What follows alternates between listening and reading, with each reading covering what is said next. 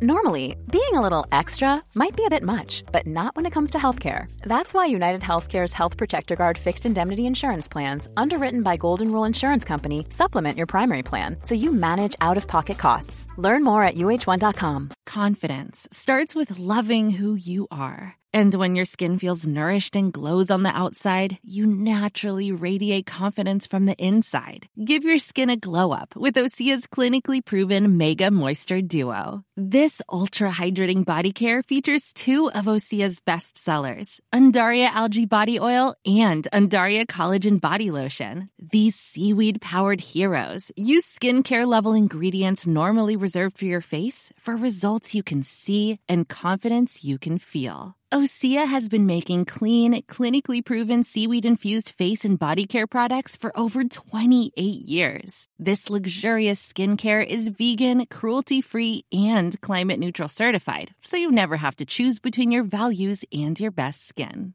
Glow from the inside out. Get 10% off your first order with code GLOW at OseaMalibu.com. That's O S E A Malibu.com code GLOW.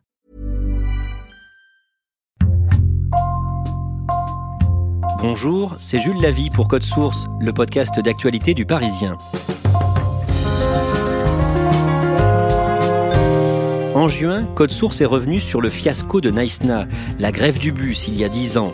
Ça nous a donné envie de vous raconter d'autres étés des Bleus beaucoup plus glorieux. En tête des buts de Dugarry, super, mais voilà Frappe de Di Maggio, là-bas La France est qualifiée pour les demi-finales Après ce match-là, on a commencé à se dire maintenant on va au bout.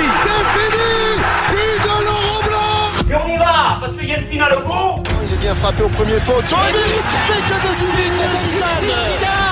Aujourd'hui, Christophe Bérard du service des sports du Parisien nous raconte le Mondial 98 en France. Mal aimé d'une partie de la presse nationale, le sélectionneur Aimé Jacquet va décrocher un premier sacre mondial avec Zizou, Thuram, Deschamps, Barthez et les autres.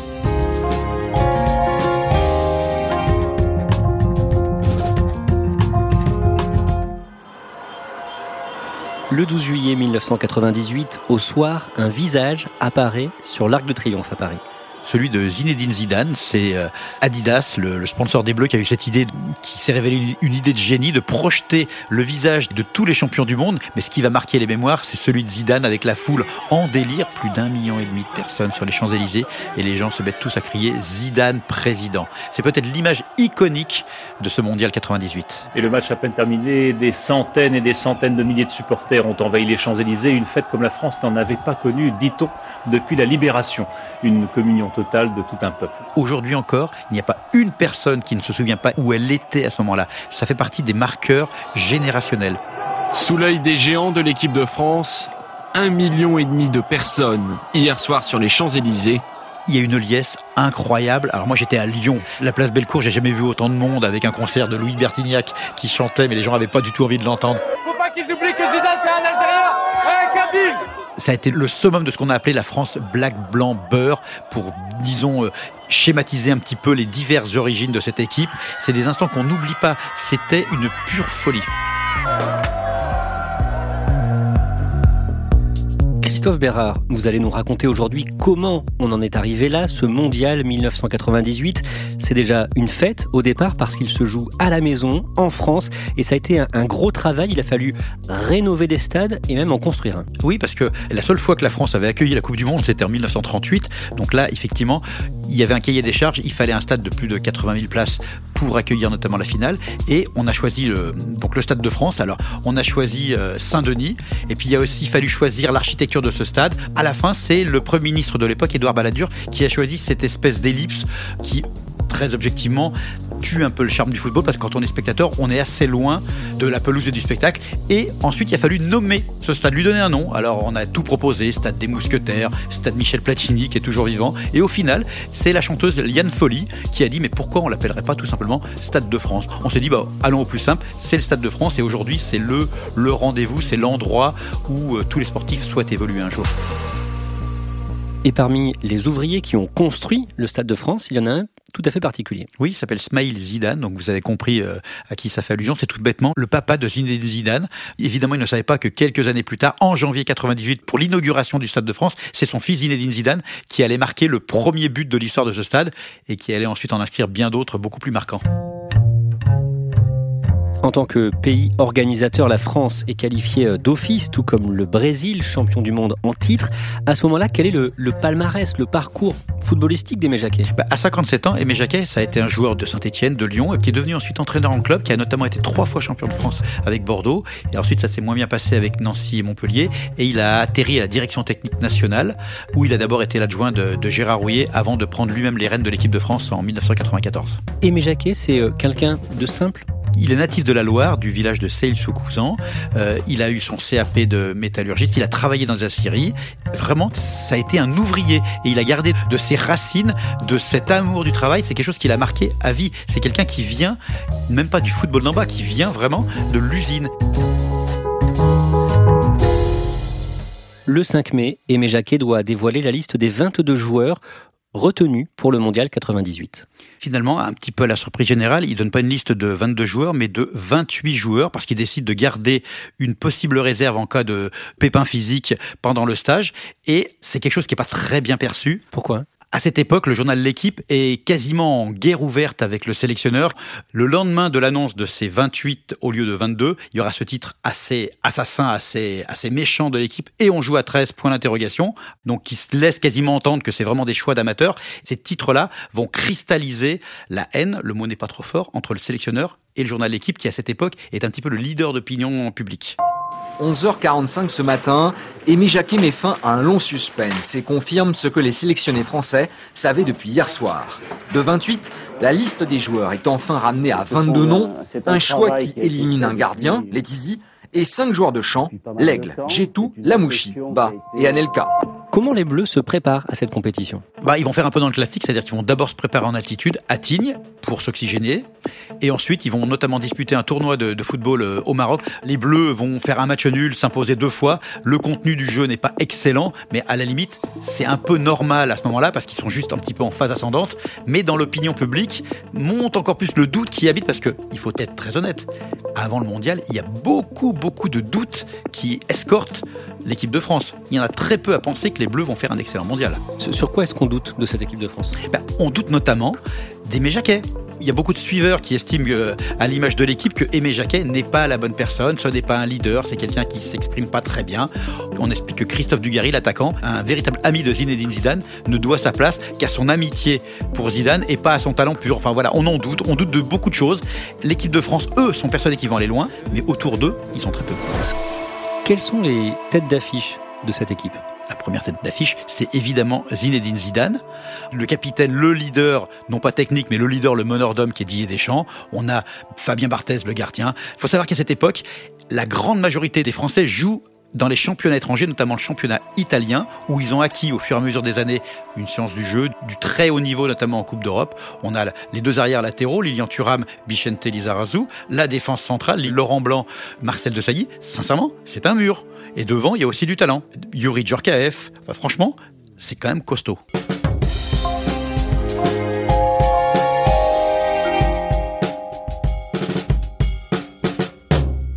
Le mondial 98 se dispute du 10 juin au 12 juillet. L'équipe de France est dans le groupe C. Premier match des Bleus, le 12 juin, chez Zinedine Zidane à Marseille. C'est contre l'Afrique du Sud et il y a beaucoup de vent au stade Vélodrome. Oui, il y a du vent. Une entrée de compétition, c'est toujours très compliqué, c'est stressant. Il faut savoir se libérer. Ce vent n'était pas vraiment prévu. C'est assez un peu gênant de jouer. L'Afrique du Sud, bon, évidemment, euh, c'est une, formation un peu faible qui joue un peu en défense, qui se procure au tout début même quelques occasions. On se dit, voilà, qu'est-ce qui se passe? Donc il faut une libération à la 35e minute, Zidane va taper un corner. Et le ballon va arriver sur qui Sur la tête de son ami Christophe Dugarry. En tête des buts de Dugarry, super, mais voilà Qui d'une tête retournée ouvre le score. Et à ce moment-là, évidemment, c'est l'explosion des Français, du stade et de Christophe Dugarry qui avant se permet, c'est une image qui a beaucoup marqué, il tire la langue en direction de la tribune de presse. Et cette libération, cette espèce de petite langue un petit peu moqueuse, enfantine, ça va donner une autre dimension. C'est d'un coup, ce sont des gamins qui s'amusent Et l'ouverture du score de Dugarry, elle fait un bien énorme au bleu. Et c'est presque un jeu d'enfant pour les Français d'enfoncer le clou. Deux buts supplémentaires. La France a réussi ses débuts. 3-0 contre l'Afrique du Sud. Tout va bien. Cette belle entrée euh, dans la compétition, c'est un soulagement pour Aimé Jacquet? Mais bien sûr, parce que qu'est-ce qu'il est compliqué d'entrer, se préparer pendant des mois et des mois, et pour les Bleus pendant des années pour une Coupe du Monde. C'est comme une première euh, réplique dans une scène de théâtre, il faut savoir la dire pour se mettre en confiance. C'est très important pour la confiance. Voilà, c'est parti donc pour ce match. Coup d'envoi donné par l'Arabie Saoudite. Deuxième match des Bleus, six jours plus tard au Stade de France contre l'Arabie Saoudite. Les Français gagnent 4 à 0, mais il y a de la casse. Deux gros points noirs. D'abord la blessure de Christophe Dugarry, problème musculaire qui va le priver quasiment de toute la compétition. Et surtout, l'énorme bêtise, le coup de folie de Zinedine Zidane, alors que la France mène 2-0. Un défenseur saoudien vient le, essayer de lui prendre le ballon, rate un peu son geste et bouscule Zidane. Bon, il y a faute, mais Zidane a le très mauvais réflexe de se venger. Ah, il est expulsé, expulsé Thierry, expulsé. Eh oui, eh oui, eh oui, eh oui. Il lui a marché dessus. Eh oui. Il lui a marché dessus. Eh oui. Et Zidane est expulsé. Voilà un autre coup dur pour euh, l'équipe de France. L'arbitre est à 2 mètres. La décision, elle est évidente. Carton rouge. Et carton rouge, c'est plusieurs matchs de suspension. Jouer sans Zidane, pour les Bleus, ça semble difficile? Bah, C'est comme les Bleus d'avant s'ils avaient joué sans Platini, ou ceux d'aujourd'hui sans Mbappé. Le déficit technique, mental, il est énorme, parce que non seulement c'est le meilleur joueur de l'équipe, mais en plus il fait peur aux adversaires. Non, c'est un très très gros handicap. Vous l'avez dit, Christophe Dugarry euh, est blessé. Pour lui, ça signifie que la compétition est terminée? Alors, une blessure musculaire comme ça, c'est plusieurs semaines d'arrêt. Là, il va tout faire pour éventuellement sur la fin de la compétition être là, mais dans les faits, il est plus parce que les, une blessure musculaire pour un attaquant c'est très compliqué à soigner. Clairement, le mondial est quasiment euh, définitivement fini pour Dugarry. Quel est son seul espoir pour lui? Bah, Que la France aille en finale, c'est-à-dire que le 12 juillet elle soit encore euh, en état de jouer et que peut-être lui avec beaucoup de soins soit en état de jouer. Le 24 juin à Lyon, les Bleus battent le Danemark de buts à 1, des buts de Yuri Djorkaeff et Emmanuel Petit.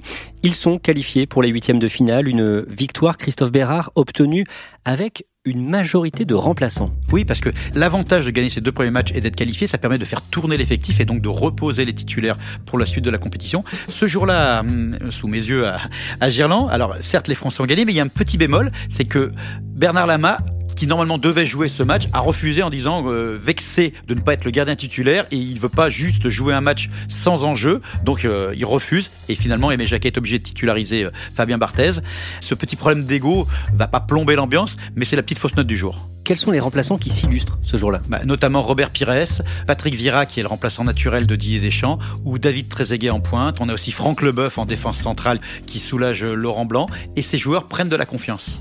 C'est le début d'un autre mondial pour l'équipe de France après ce match, tout recommence parce que là, on arrive en huitième de finale sur des matchs à élimination directe. Là, on est dans une nouvelle dimension. À la fin du match, il y aura un éliminé. C'est un autre tournoi qui commence. Le 28 juin, l'équipe de France dispute son premier match à élimination directe, son huitième de finale à Lens, au stade Bollard face au Paraguay. Ce match va être très serré. Ah ben, beaucoup plus serré qu'on pense. Déjà, il y a une chaleur intense au stade Bollert qui surprend un petit peu les Français. En face, c'est le Paraguay. Le Paraguay, franchement, Personne ne les voit gagnants, donc ils n'ont rien à perdre. On pense que les Français, vont avec un peu de patience, tout va bien se passer. Et plus les minutes avancent, plus les Français s'enlisent, ont du mal. Les Paraguayens jouent en défense. Leur gardien emblématique, leur capitaine José Luis Chilavert, multiplie les parades. Et plus les minutes passent, plus le doute pèse sur les épaules des Bleus. Clairement, il y a un truc qui va pas ce jour-là. Et c'est fini 0 à 0 à la fin du temps réglementaire. Il faut un vainqueur. Quelle est la règle pour départager les deux équipes C'est ce qu'on appelle la règle du but en or, à savoir qu'au premier but marqué en prolongation, fin du match, on arrête. Celui qui a marqué a gagné. On ne va plus au tir au but. Autrement dit, celui qui va marquer tout de suite sera qualifié. Akuna, la frappe d'Akuna qui passe devant le but mais oui, mais ils prennent des risques. Euh, les prolongations débutent. Tous les supporters de l'équipe de France retiennent leur souffle. Ah ils sont en sueur au stade, ils sont devant leur télé partout. C'est oppressant. On est en train de se dire, mais c'est pas possible. Qu'est-ce qui se passe? Les Français essayent, tentent, mais on voit bien que Chilavert, ce jour-là, semble en état de grâce. C'est une figure emblématique. C'est quelqu'un qui est connu en plus, notamment pour être très fort pour stopper les pénalties. Donc voilà, la tactique paraguayenne, elle est évidente. Tenir 120 minutes et disputer la séance des tirs au but. Et là, on estime qu'il y aura un avantage psychologique pour les Paraguayens. Donc vraiment, les jambes des Bleus, elles pèsent des tonnes. Le ballon semble peser des tonnes. C'est lent, c'est dur, c'est oppressant. Les Bleus tentent, les Bleus essayent, mais il y a toujours un pied paraguayen, il y a toujours un 10 cm qui manque. Très oppressant. Que se passe-t-il Et finalement, Laurent Blanc, Laurent Blanc, il est défenseur central. Normalement, il a rien à faire aux avant-postes. Et à un moment, Laurent Blanc campe dans la surface euh, paraguayenne, alors que Lilian Thuram, Bichette Lizarazu lui crie de revenir en défense en disant T'es en train de nous déséquilibrer derrière, reviens, on n'a pas besoin de toi devant. Il y a le risque de se prendre un, un but en or. Bah oui, parce que s'il y, a un- non, mais s'il y a un contre, il y a un défenseur en moins. Donc, et puis, il y a déjà assez de monde dans la surface. Mais il reste. Laurent Blanc, ça dure quelques minutes. Blanc reste dans la surface. Et à un moment, Robert Pires va donner le ballon à David Trezeguet, qui va remettre dans la surface pour qui? Bah, Pour Laurent Blanc qui est là et qui marque, qui bat José Luis Chilavert. C'est fini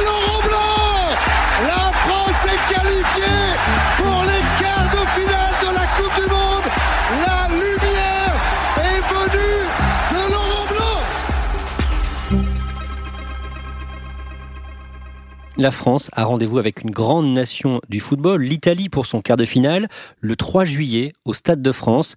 Zinedine Zidane rejoue, mais Christophe Bérard, à ce moment-là, les Italiens n'ont jamais perdu un quart de finale en Coupe du Monde. Exactement. Et Les Italiens, c'est tactiquement, c'est encore une des équipes les plus fortes du monde et ils vont le prouver face à l'équipe de France. Ils vont tisser une toile tactique qui va empêtrer le jeu des Bleus.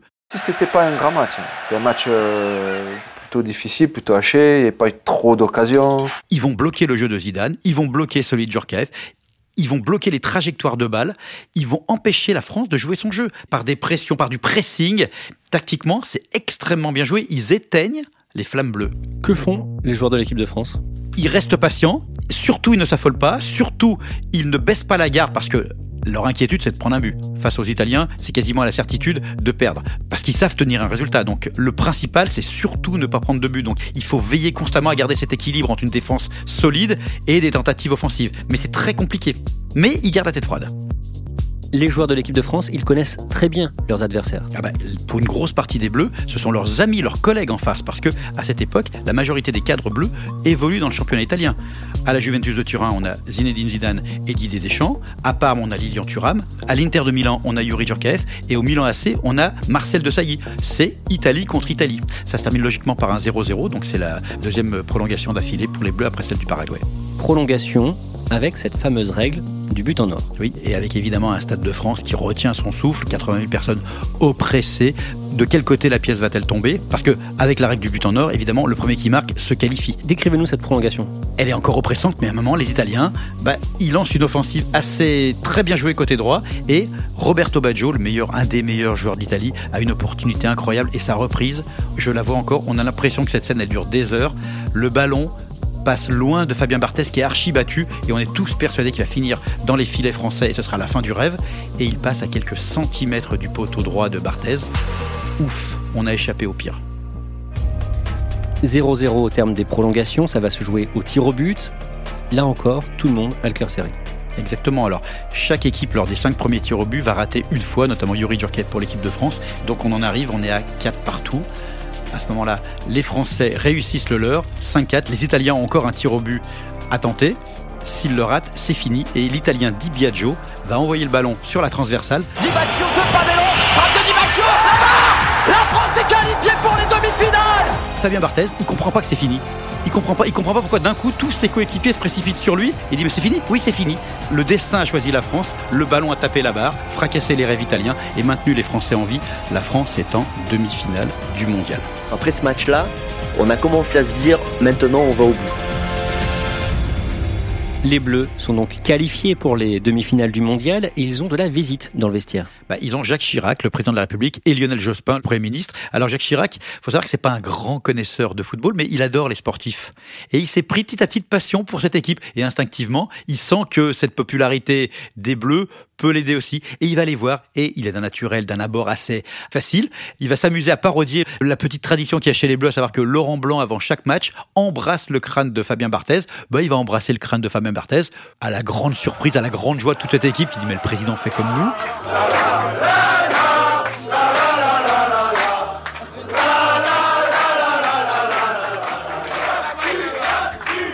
Va sympathiser, il va aller chambrer, il va dire à Didier Deschamps, par exemple, qu'il est presque jaloux parce que il commence à être plus populaire que lui. Il dira ensuite à Emmanuel Petit qu'il est trop beau et que euh, sa femme le trouve très beau. Enfin, il chambre, il s'amuse avec les Bleus. Et les Français, ben, ils sont super contents parce que d'un coup, qu'est-ce que ça signifie? C'est pas seulement les amateurs de foot qui sont derrière nous, c'est le monde politique, c'est le président, c'est la France. Et là, il y a quelque chose qui monte de plus en plus. Déjà dans le vestiaire, les Bleus ont leur hymne I Will Survive de Gloria Gaynor. Pourquoi est-ce qu'ils aiment cette chanson? Grâce à Vincent Candela, qui est un des remplaçants de l'équipe de France, qui s'est pris d'affection pour cette chanson extrêmement rythmée, extrêmement emballante, et il l'avait mise au début de la compétition.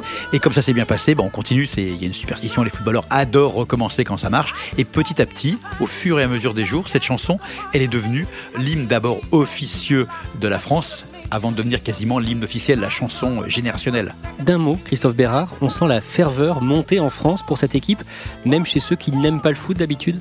Il y a un basculement. D'un coup, c'est la France entière des people comme Johnny Hallyday, par exemple, qui va mettre le maillot bleu, bon, qui va un peu se tromper en disant, au lieu de dire j'aime beaucoup Zizou. Je connais Zazie, bon, c'est. C'est la France qui tombe amoureuse de ces 22 bleus et qui a envie de les voir en finale. Il y a un basculement énorme. Vous qui êtes fan de foot depuis tout petit, vous sentez que le football tout d'un coup intéresse beaucoup plus de monde? Ah, mais moi, je peux vous dire que d'un point de vue personnel, il y a un avant et un après 98. Avant 98, quand je disais que je travaillais dans le football comme journaliste, je sentais parfois un petit sourire en coin du genre bon bah il va avec les avec les beaux. Enfin, il faut savoir le dire. Après la Coupe du Monde, ça n'a plus jamais été le cas. Le football, à, à travers ce qu'il a montré lors de ce mondial, il s'est installé, il s'est devenu un fait de société et depuis plus personne ne l'a renié, plus personne ne s'en est moqué.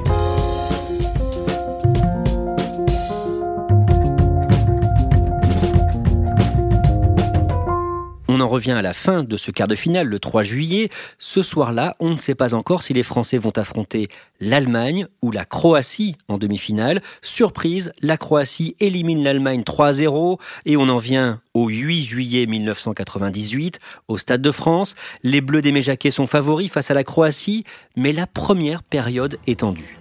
La première période est tendue, l'équipe de France euh, tente, essaye, mais en face, les Croates qu'on n'attendait pas à ce niveau, qui sont libérés après leur carte finale à Gerland, ils jouent bien et il se passe quelque chose. Il y a 0-0 à la mi-temps, mais on sent quand même que l'équipe de France n'est pas maîtresse de son jeu, n'est pas maîtresse de son destin. Et à la pause, Aimé Jacquet, qui lui peut être parfois si doux, va avoir des mots extrêmement durs pour ses bleus. On est en train de s'annuler toutes nos chances. Pas difficile. Alors où on réagit? Et on y va parce qu'il y a une finale au bout ou vous laissez tomber et vous attendez et vous attendez qu'on jette la pièce en l'air. Il n'y a personne qui bouge. Personne ne réagit On est à 10 mecs à mort Vous avez peur de quoi? Vous avez peur de qui? Peur vous allez perdre, les gars. Je vous le dis, vous allez perdre. Vous n'avez pas de souci à vous faire. Comment ils réagissent, les Bleus? Pas bien du tout. Au bout de 22 secondes seulement, Lilian Thuram, l'expérimenté Lilian Thuram, il va commettre une grosse erreur de placement et au lieu de s'aligner sur les autres, il va permettre à l'attaquant croate Davor Suker de ne pas être hors jeu. Il va partir au but et il va marquer 1-0 pour la Croatie. Comment est le Stade de France à ce moment-là? Bah glacé d'effroi. 1-0, c'est le coup de massue. Mais ça n'a pas duré longtemps. Lilian Thuram, est fou furieux contre lui, et sitôt la remise en jeu effectuée, il se précipite, lui le défenseur latéral, il se précipite aux avant-postes, et il arrache quasiment littéralement le ballon des pieds d'un défenseur croate, il est devant la surface, il le donne à Yuri Djurkaev, qui instinctivement lui remet, sans réaliser qu'il est en train de donner le ballon à son défenseur, et Lilian Thuram se présente devant le gardien croate.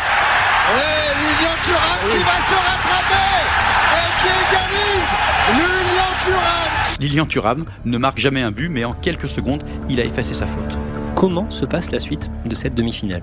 Lilian Thuram, qui n'a jamais marqué, il va respecter les consignes de Aimé Jacquet qui demande aux défenseurs latéraux de monter pour déséquilibrer la défense adverse. Sur une remise de Thierry Henry, il va se précipiter devant la surface, un contrôle improbable, et d'une frappe enroulée du pied gauche, il est droitier. Appui sur Thierry Henry, Thuram peut-être, Thuram la frappe, il est la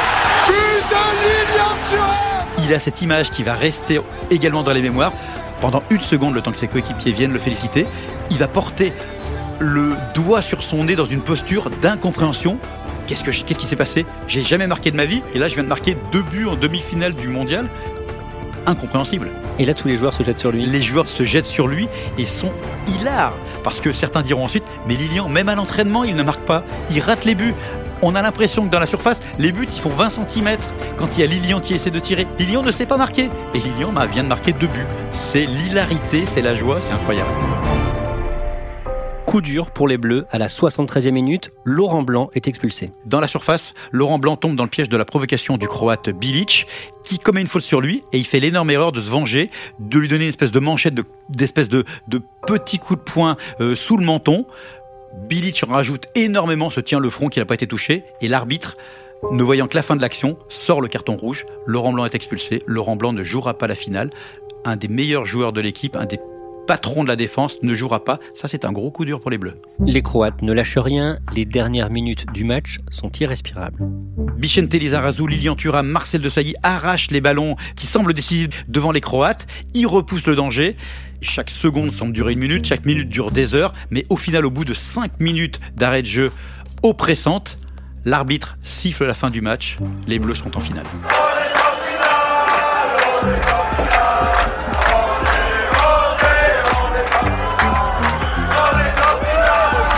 22h55, la France explose de joie et elle va pas se coucher de sitôt. Elle va envahir, on parle de 300 000 personnes à ce moment-là, je crois, sur les Champs-Élysées. Tout le monde sort. Une finale, c'est inédit. La France avait donné rendez-vous et en plus, elle va jouer contre la meilleure équipe du monde, France-Brésil. Au début de la compétition, on se prenait à rêver en disant oh, si on, on pouvait jouer le Brésil en finale, ce serait formidable. On va jouer le Brésil en finale. La France est en liesse.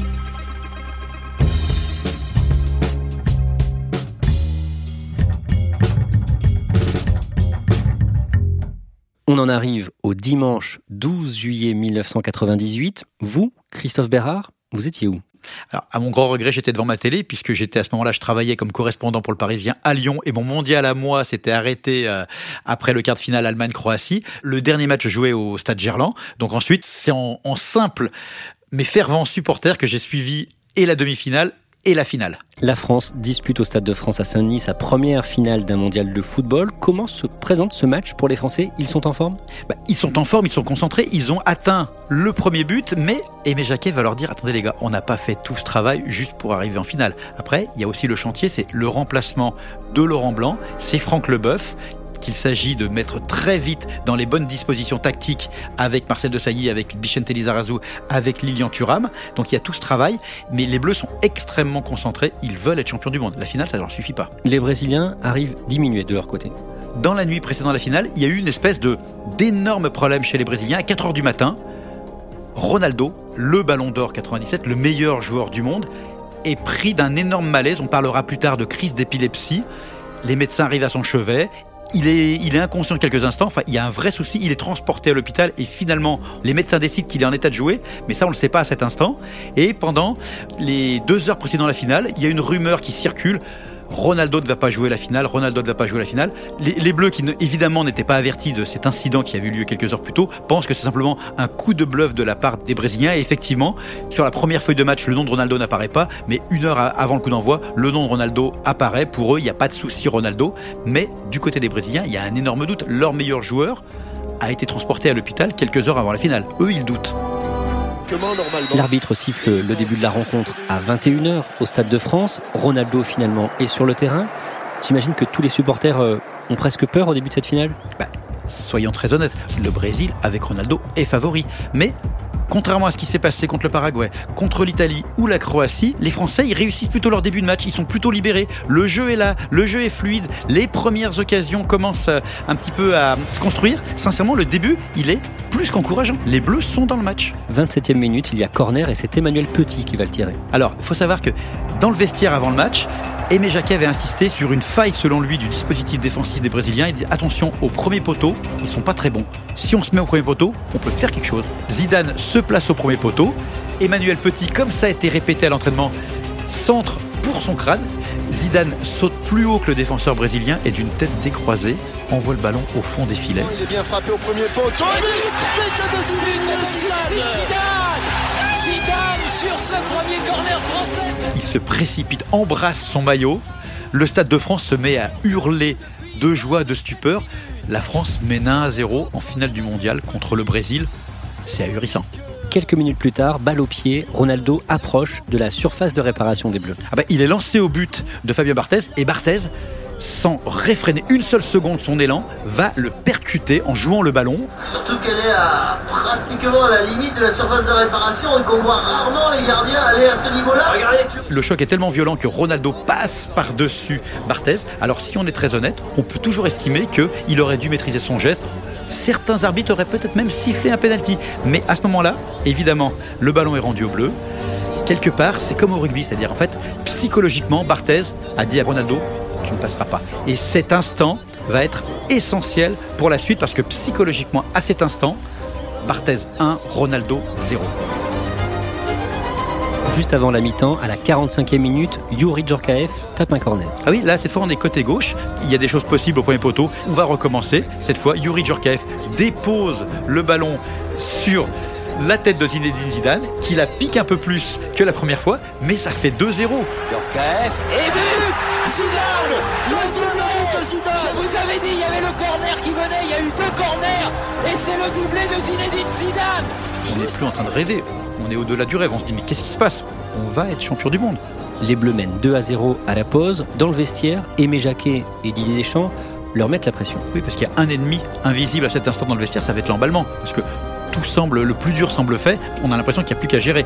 Et là, Didier Deschamps sait qu'on peut faire des livres d'histoire avec des matchs à 2-0 qui se sont remontés, donc il faut être extrêmement vigilant. On ne lâchera rien, pas maintenant. hein. Et surtout veiller à ne pas commettre la moindre erreur qui remettrait les Brésiliens dans le match. Ça, ça va être le credo des deux hommes pendant toute la mi-temps. On se met mis là, mais on a fait le plus dur, mais il y a- il y, a encore 45 minutes de folie. hein. En deuxième période, le défenseur Marcel Desailly est expulsé. Ben oui, parce que Marcel Desailly, pour une intervention un peu trop rugueuse sur euh, le Brésilien Cafu, récolte un deuxième carton jaune objectivement justifié. Et voilà, ça y est, ce qu'on craignait, ce petit problème qu'on imaginait, certes elle mène 2-0, mais elle est à 10 contre 11.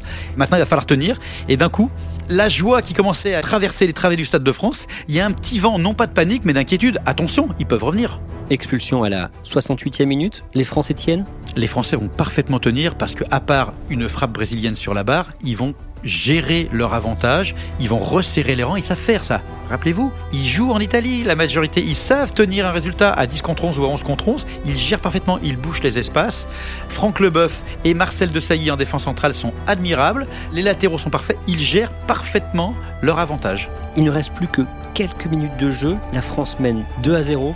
Ça y est, elle est quasiment championne du monde. Ouais, elle est championne du monde, elle savoure sur le terrain, les joueurs commencent à savourer. Les Brésiliens ont renoncé, ils tiennent le ballon, mais non, le match est fini. Et pour parachever ça, il manque encore un petit feu d'artifice. Il va arriver avec un dernier contre. Emmanuel Petit est lancé au but. Petit. Et but Et troisième but d'Emmanuel Petit qui marque à la dernière minute Et il inscrit le troisième but des Français, le millième but de l'histoire de l'équipe de France, qui va donner naissance à un slogan qui a traversé les générations depuis. Et 1, et 2, et 3-0. C'est parfait. Vous le croyez ça L'équipe de France est championne du monde en battant le Brésil 3-0 Deux buts de Zidane Un but de Petit Je crois qu'après avoir vu ça, on peut mourir tranquille. Enfin le plus tard possible, mais on peut. Ah c'est superbe Quel pied. Ah quel pied.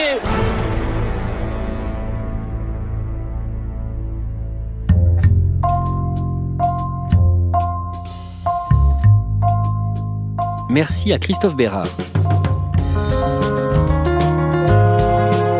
Code Source est le podcast d'actualité du Parisien. Cet épisode a été conçu et préparé par Stéphane Genest, production Benjamin Boucriche et John Timsit, réalisation Alexandre Ferreira.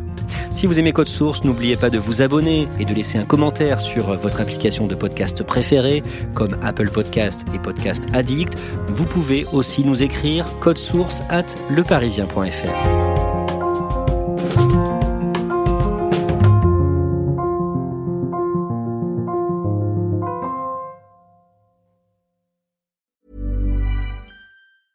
Normally, being a little extra might be a bit much, but not when it comes to healthcare. That's why United Healthcare's Health Protector Guard fixed indemnity insurance plans, underwritten by Golden Rule Insurance Company, supplement your primary plan so you manage out of pocket costs. Learn more at uh1.com.